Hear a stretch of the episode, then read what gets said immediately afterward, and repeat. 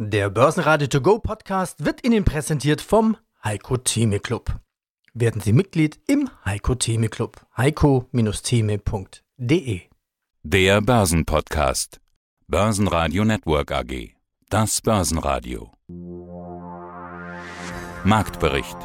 Im Studio Sebastian Leben, Peter Heinrich und Brian Morrison. Außerdem hören Sie diesmal vom Börsentag in Hamburg zur aktuellen Marktentwicklung Robert Halver, Leiter der Kapitalmarktanalyse der Bader Bank und Dr. Christian Jasperneite, Chief Investment Officer von MM Warburg, zur DAX-Charttechnik Chartanalyst Martin Utschneider, zum Quantencomputer Tech-Experte Thomas Rappold, zur Strategie mit Nachrang- und Hybridanleihen Fixed Income Fondsmanager Andreas Meyer, zu den Halbjahreszahlen von AT&S CEO Andreas Gerstenmeier, zur aktuellen Aktieneinschätzung Fondsmanager Wolfgang Matejka aus Wien und zur World of Trading Veranstalter Till Oberle.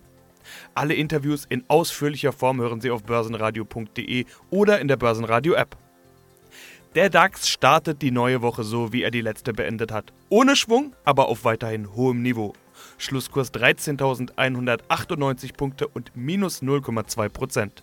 Wir haben am Wochenende auf dem Börsentag in Hamburg mit einigen Experten über die aktuelle Lage gesprochen.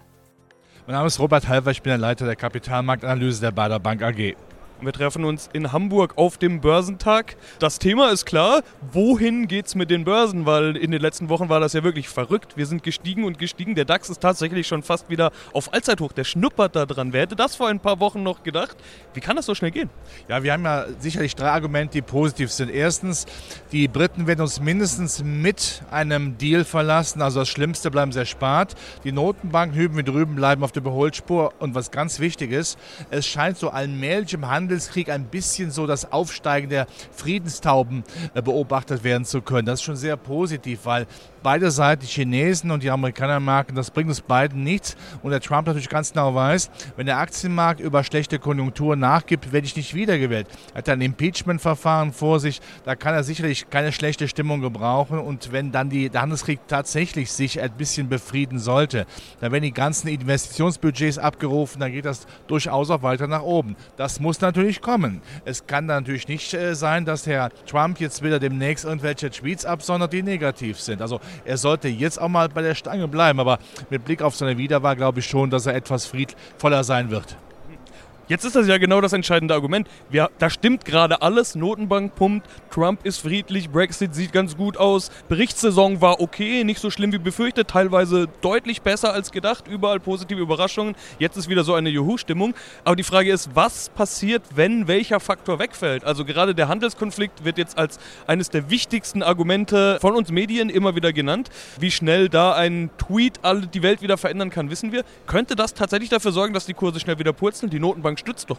Also wir wissen ja, dass wir Unsicherheit haben. Wenn also Trump jetzt wirklich meint, er müsste dann doch nochmal mit dem Säbel rasseln und den Handelskrieg wieder nach vorne bringen, dann haben wir ein Problem. Es wäre allerdings kontraproduktiv, denn in einer Sache kann man Trump immer sehr gut berechnen, in dem, was für ihn gut ist. Dieses Trump America ist eigentlich äh, das wahre Ich, dass er da auf jeden Fall umsetzen möchte. Also nicht America First, sondern Trump First. Und die Wiederwahl ist für ihn schon sehr wichtig. Ja? Und äh, von daher kann ich mir nicht vorstellen, dass er jetzt den Chinesen nochmal voll ins Schienbein tritt. Und wenn auch die Europäer bereit sind, ja noch mehr, gerade die Autoindustrie, noch mehr in den USA zu investieren, dann ist die Gefahr, glaube ich, nicht groß, dass wir hier weiter dieses scharfe Thema haben. Ja, Christian Jasperneite von MM Warburg. Ich bin dort Chief Investment Officer, also quasi Chefstratege. Die Börsen laufen gut, sehr gut sogar. Wir haben im DAX fast schon neue Allzeithochs, zumindest neue Jahreshochs erreicht. An der Wall Street war das alles schon zu sehen. Vor allen Dingen die Entspannung im Handelskonflikt wird momentan immer als Grund genannt, dass das alles da ist. Donald Trump will im nächsten Jahr wiedergewählt werden. Alle sind sich einig, dass er dafür eine gute Wirtschaft und auch eine gute Börse braucht. Die schreibt er sich ja persönlich als persönlichen Erfolg auch immer wieder an. Klingt, als würden die Börsen eigentlich bis zu seiner Wahl in einem knappen Jahr einfach weiterlaufen. Ja, das wäre jetzt vielleicht ein bisschen überambitioniert in der Erwartung, weil die Börsen natürlich auch schon relativ teuer sind. Wenn man sich mal so Bewertungsrelationen anschaut, äh, die Gewinne sind die letzten Monate im Trend für 2019, für 2020 etwas nach unten revidiert worden. Die Kurse sind gestiegen.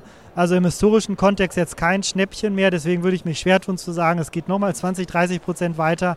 Also Sie sehen da schon so ein bisschen ja, gebremste Euphorie. Aber Es gibt einen Punkt, der nochmal ein Treiber sein könnte, und das hat jetzt ehrlich gesagt mit Trump überhaupt nichts zu tun. Wir hatten die letzten zwölf Monate weltweit eigentlich eine doch relativ kontinuierliche Abschwächung in Konjunkturdaten. Und äh, das ist ja auch der Grund, warum Gewinne dann peu à peu nach unten revidiert wurden für 19, für 20.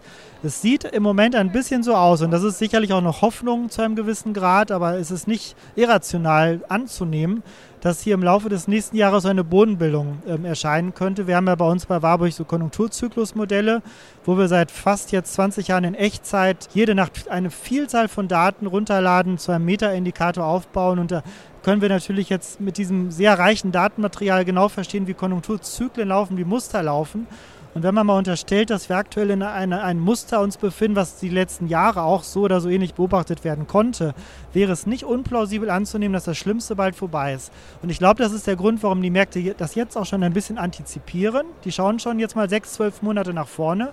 Und wenn dann tatsächlich der Dreh kommt und wirklich auch visibel wird, mehr als jetzt noch vielleicht, dann gibt das der Sache nochmal einen Schub. Und deswegen bin ich ehrlich gesagt auch für 2020 optimistisch, dass die Kurse im Trend ein bisschen steigen werden. Aber wie gesagt, das ist dann nicht nur Trump. Wir blicken heute chartanalytisch auf den Markt. Der DAX startet zwar leicht schwächer in die neue Woche, aber generell ist es interessant zu wissen, wie sieht es mit einer Jahresendrallye aus in 2019? Ja oder nein? Zoomen wir hinaus, ganz aufs ganze Jahr betrachtet, kann man ja ganz salopp sagen, ja, die Jahresendrallye hat ja schon im Januar begonnen. Aber jetzt wollen wir mal die Meinung des Experten hören. Herr Utschneider, wie ist Ihre Einschätzung zur Jahresendrallye? Ja oder nein? Ja, die Aussichten sind sehr, sehr gut. Äh, schon seit 12.800 sprechen wir ja auch davon. Da hat sich eine technische W-Formation aufgelöst und seither gehen wir nicht ganz unerwartet auch diesen Weg, den wir gerade voranschreiten. Der DAX hat die 13.600 im Visier. Es kann natürlich sein, dass er nochmal die 13.100, vielleicht auch die 13.020 antestet, aber man hört schon, es ist Jammern auf hohem Niveau, ein Test von 13.1 oder 13.020. Wir bewegen uns hier mit leichten Zickzackkurs Richtung 13.600 und es ist davon auszugehen, dass wir bald ein neues Allzeithoch sehen, denn neben den markt- und charttechnischen Rahmendaten, die ja wirklich auf dieses Ziel hinweisen, passt ja auch, dass jetzt die politischen Risiken sich wieder minimieren, die internationale Geldpolitik, vor allem die EZB mit der neuen EZB-Präsidentin Christine Lagarde ja weiterhin die Liquidität hochhalten wird und sich wohl auch USA und China jetzt im Handelsstreit oder Handelskrieg ist es ja nicht mehr, aber im Handelsstreit wohl annähern und sich das Ganze in Wohlgefallen auflösen kann. Also wir werden Richtung 13.600 gehen, allerdings nicht ja in einer Linie und von heute auf morgen.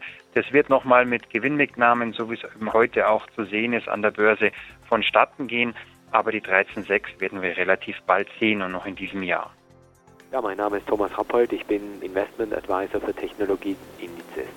Es gibt ja viele Meldungen, aber da gab es jetzt eine im Oktober, die ist, glaube ich, zukunftsweisend und was Besonderes. Da gab es die Meldung, dass Google es geschafft hat, einen Quantencomputer zu bauen. Ja, der muss gigantisch schnell rechnen können. Dagegen sind anscheinend die heutigen Supercomputer lahme Enten. Quantencomputer. Herr Rappold, was bedeutet das eigentlich? Man spricht ja auch von Quantum Supremance, Quantenüberlegenheit. Quantencomputer, was ist das?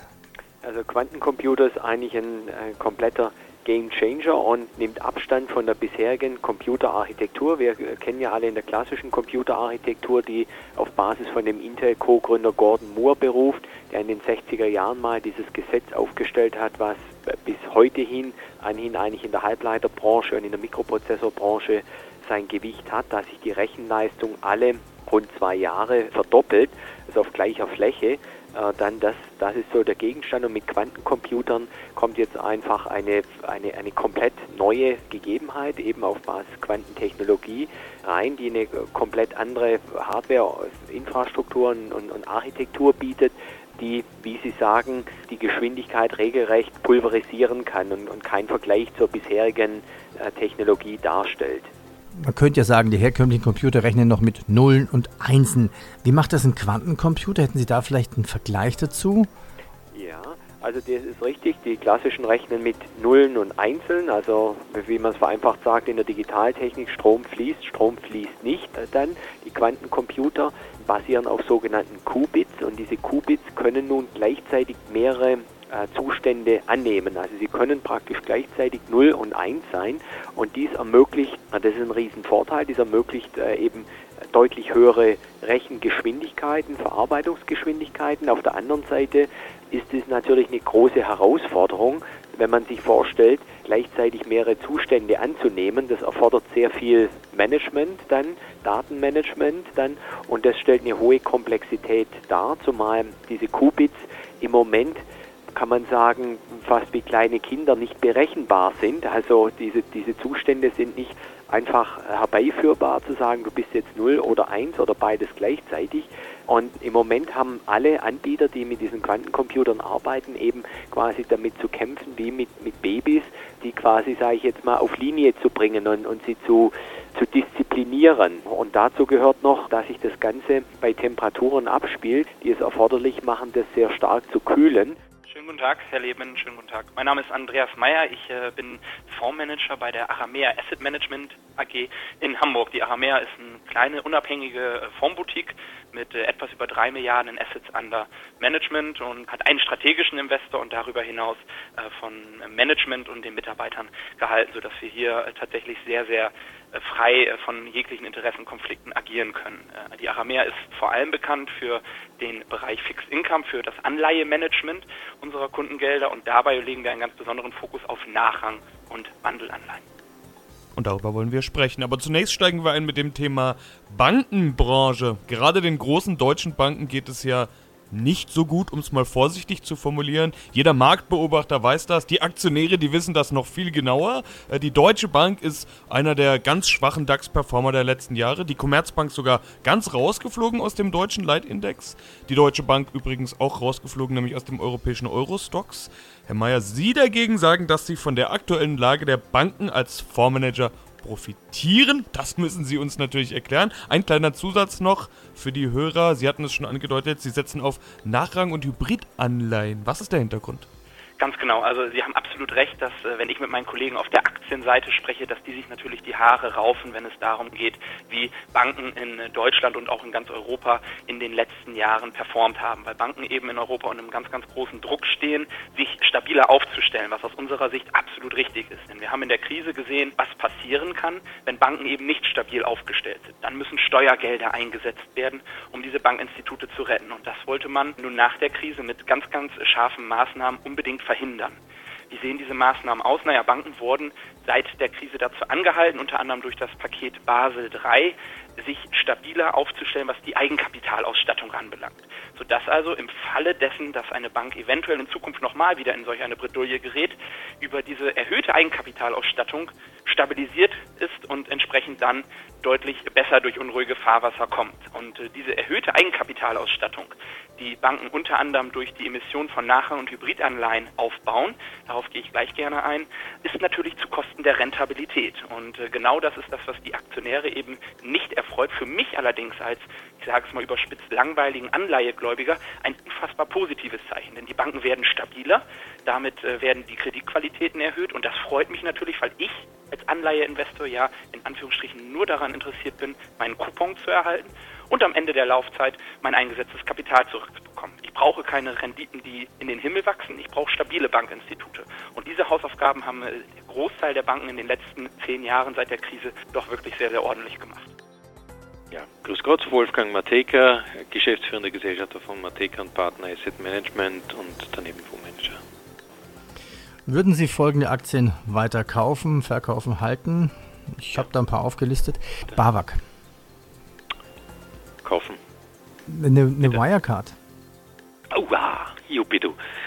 Ja, also die Glaskugel habe ich jetzt nicht am Tisch, aber ich muss ganz ehrlich gestehen, ich bin auch äh, erschrocken fasziniert von den Berichten, die die Financial Times immer wieder rausgräbt und ein wenig sagen wir so, ebenso fasziniert von der offensichtlichen Gelassenheit, mit der Herr Braun diese Kommentare abfängt und abfedert.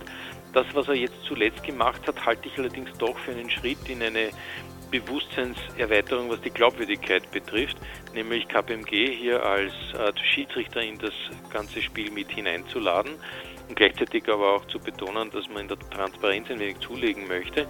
Es bedeutet nämlich indirekt zwei Sachen. Auf der einen Seite, dass wir einen zweiten Kommentator in dieses Spiel hineingeladen bekommen und mit KPMG sicherlich keinen, der das Risiko lebt. So gesehen wird das, was da rauskommt, aber auch Hand und Fuß haben müssen. Und das Zweite ist, dass das natürlich nicht besonders gut für Ernst Young spricht, die jetzt der Auditor von, von Wirecard sind. Und vielleicht äh, das drittens beleuchtet, welche Marge und welche Attraktivität in diesem Gesamtgeschäft drinnen stecken. Stichwort Visa, Mastercard.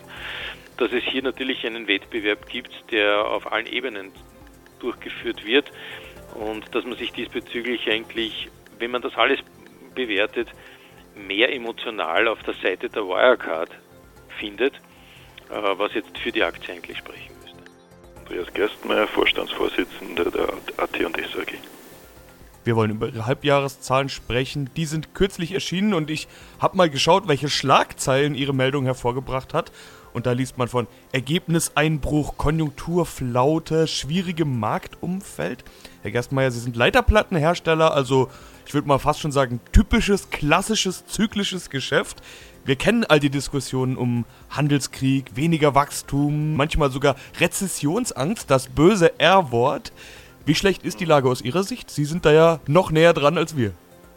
Naja, wenn man es jetzt mal auf die AT&S bezieht, denke ich, ist die Lage eigentlich nicht schlecht. Wir entwickeln uns operativ sehr gut.